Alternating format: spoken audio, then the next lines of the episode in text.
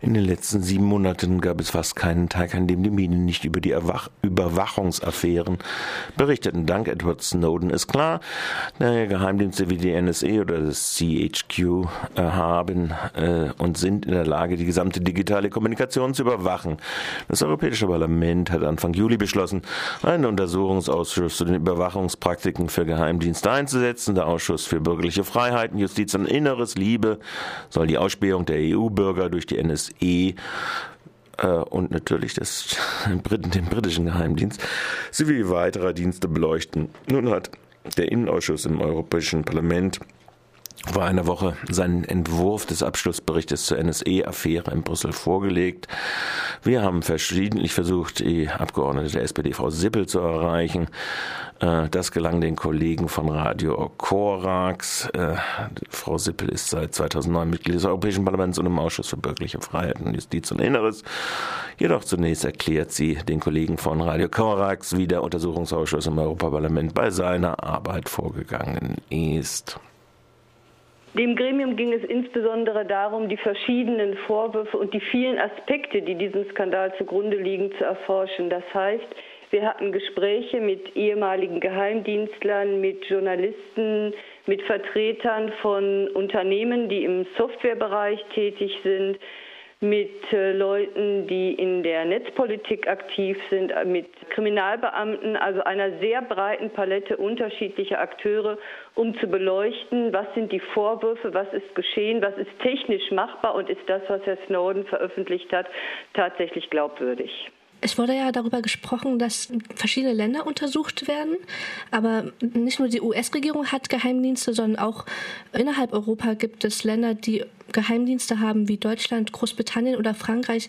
Wurden auch diese Länder untersucht oder wurde nur der Fokus auf die NSA-Affäre in den USA gelegt?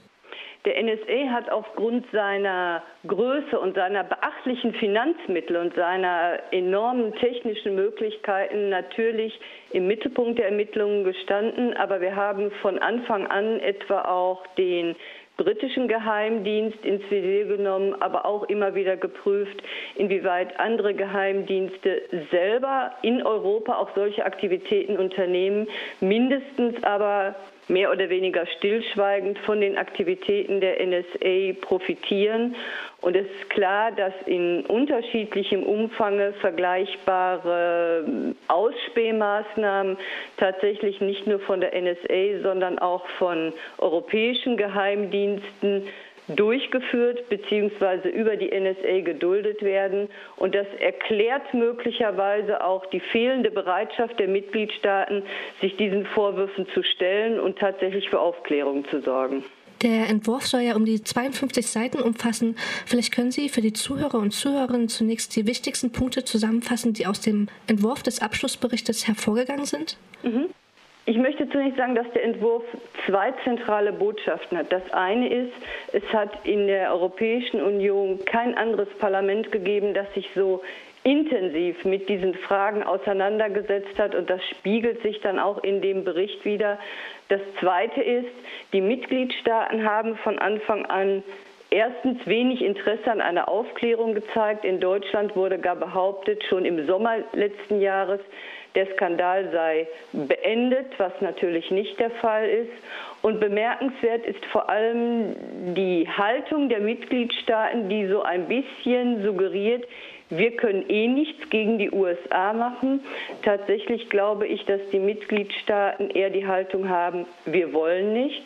Und an der Stelle zeigt der Bericht seine Stärke, indem er eben genau aufzeigt, welche konkreten Handlungsmöglichkeiten wir haben, um Druck auszuüben, mit dem Schwerpunkt auf den US-Geheimdienst NSA, indem wir etwa verschiedene Abkommen auf Eis legen, das sogenannte Safe Harbor Abkommen, mit dem Datenschutz auch in den USA gesichert sein soll. Das sogenannte SWIFT-Abkommen, da geht es um den Bankdatenaustausch mit den USA, aber auch das aktuell und aus vielen Gründen kritisierte Handelsabkommen mit den USA kann auf Eis gelegt werden, bis die Vorwürfe geklärt sind. Mit Blick auf auch die europäischen Geheimdienste ist es wichtig, deutlich zu machen, dass Geheimdienste schon längst keine rein nationale Angelegenheit mehr sind. Der Austausch zwischen den Geheimdiensten findet regulär und permanent statt. Und wenn die Mitgliedstaaten nicht in der Lage sind, ihre Geheimdienste zu kontrollieren, dafür zu sorgen, dass klare rechtsstaatliche Regeln eingehalten werden, dann sehen wir schon die Notwendigkeit, dass wir als Europäische Union ein solches Regelwerk und Kontrollmaßnahmen auf den Weg bringen. Da gab es ja immer die Frage, welche politischen Möglichkeiten das Europäische Parlament hat, um sich gegen die Geheimdienste zu wehren. Und Sie haben es ja gerade genannt, es gibt verschiedene Möglichkeiten, Wirtschaftssanktionen oder einfach das SWIFT-Abkommen mit der USA zu beenden. Welche Konsequenzen hätte das, wenn zum Beispiel das SWIFT-Abkommen mit den USA aufgekündigt wird? Die Konsequenzen werden selbstverständlich von unterschiedlichen Akteuren unterschiedlich bewertet. Das Abkommen war seinerzeit verabschiedet worden mit der Begründung, insbesondere auch im Nachgang zu den Attacken in den USA vom 11. September, um schneller herauszufinden, wo sich terroristische Gruppen finden. Tatsächlich sind aber die USA und auch die Europäische Kommission bis heute den Beweis haben bis heute den Beweis nicht erbracht, dass hier effektiv Terrorismusbekämpfung oder gar Prävention getätigt werden kann. Von daher glaube ich, dass ein Szenario, nachdem das SWIFT-Abkommen auf Eis gelegt ist, könne die Gefahr einer terroristischen Angriffes deutlich nach oben gehen, halte ich für völlig übertrieben. Aber ich glaube schon, dass wenn den USA dieses Abkommen so wichtig ist, dies ein geeignetes Druckmittel ist, um spürbare Veränderungen in der Politik, gerade mit Blick auf die Geheimdienste, zu erreichen. Welche Kontrollinstanzen gäbe es, falls die EU sich für entsprechende Maßnahmen entscheiden würde? Es gibt zwei Dinge, die jetzt ganz dringend notwendig sind. Das eine ist die Europäische Datenschutzverordnung. Sie ist ein ganz wichtiges Instrument, um generell ein Signal zu senden, dass Datenschutz nicht irgendein nettes, ergänzendes Gesetz ist, sondern hier geht es um bürgerliche Freiheiten, es geht um die Freiheit von Menschen, Meinungsfreiheit, es geht auch um Rechtsstaatlichkeit. Meine Daten sind privates Eigentum und stehen nicht der breiten Öffentlichkeit zur Verfügung.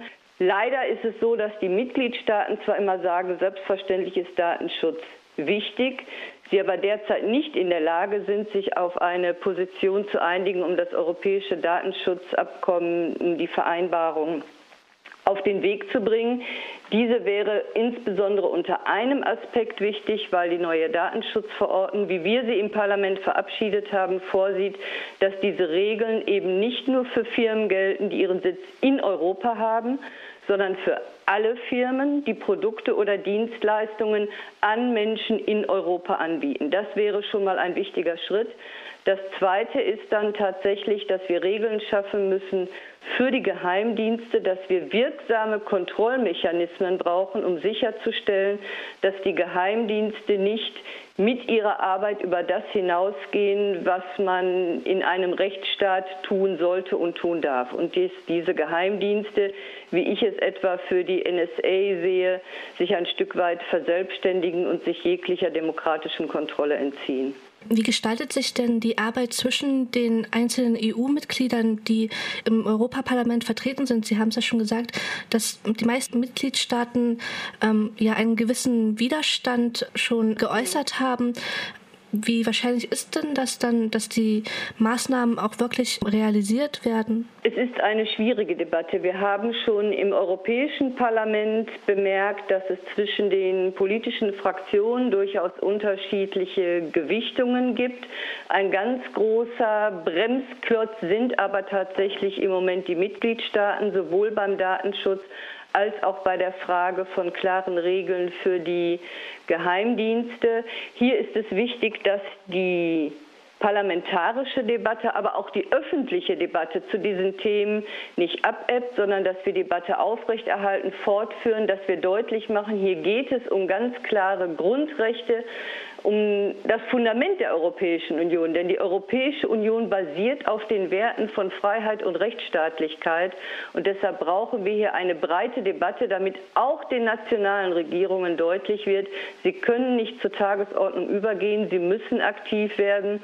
Und in dem Zusammenhang hoffe ich, dass der NSA-Untersuchungsausschuss, den die neue Bundesregierung jetzt beschlossen hat, tatsächlich ähnlich effektiv arbeitet wie der Ausschuss des Europäischen Parlaments und dass dem dann andere Parlamente, andere Regierungen folgen und wir so auch in einen Dialog kommen, um tatsächlich Veränderungen herbeizuführen. In dieser Woche wurde der jetzige EU-Datenschutzbeauftragte aus dem Amt scheiden. Aktuell ist noch kein Nachfolger für ihn mhm. vorgesehen. Inwiefern wird sich das auf die Arbeit der EU gegen Überwachungsprogramme auswirken? Es gibt für die Neubesetzung der Stelle des Datenschützers einen Zeitplan. Das wird also auf jeden Fall noch in der ersten Hälfte des Jahres folgen. Ich hoffe, dass wir gemeinsam uns auf einen Kandidaten, eine Kandidatin verständigen, der tatsächlich äh, den Datenschutz als ein zentrales Element seiner Arbeit ansieht, unbehelligt von anderen Interessen. Für den Augenblick sehe ich nicht die Gefahr, dass das Thema Datenschutz für uns im Europäischen Parlament durch die Übergangsphase eines fehlenden Datenschutzbeauftragten gefährdet ist. Wenn ich das richtig gelesen habe, wird heute über den Abschlussbericht bzw. über den Entwurf des Abschlussberichts mhm. zu den Geheimdiensten diskutiert. Welche Resonanz erhoffen Sie sich davon? Zunächst einmal wird es interessant sein zu sehen, welche Positionen, welche ergänzenden Wünsche aus den einzelnen Fraktionen zu diesem Abschlussbericht stattfinden. Ich erhoffe mir natürlich, dass die Diskussionen über diesen Abschlussbericht und über seine endgültige Fassung auch weiterhin in der Öffentlichkeit wahrgenommen werden, dass wir hier die Debatte aufrechterhalten und würde mir wünschen, dass der Bericht mit einigen womöglich noch weitergehenden Ergänzungen, aber im Grunde genommen, so wie er jetzt vorliegt, verabschiedet wird und wir mit einer großen Einigkeit diesen Bericht dann abschließend im Ausschuss verabschieden. Das wäre ein wichtiges Signal auch an die Mitgliedstaaten.